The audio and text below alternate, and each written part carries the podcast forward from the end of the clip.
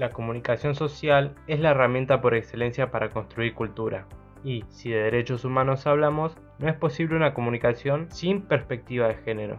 Debemos revisar qué y cómo nos comunicamos e introducir una serie de prácticas para lograr una comunicación inclusiva y no sexista en todos los ámbitos, especialmente en los mediáticos e institucionales. ¿Cómo comunicar? ¿Cuáles son las herramientas? Visítanos en Diario Digital Femenino, diariofemenino.com.ar.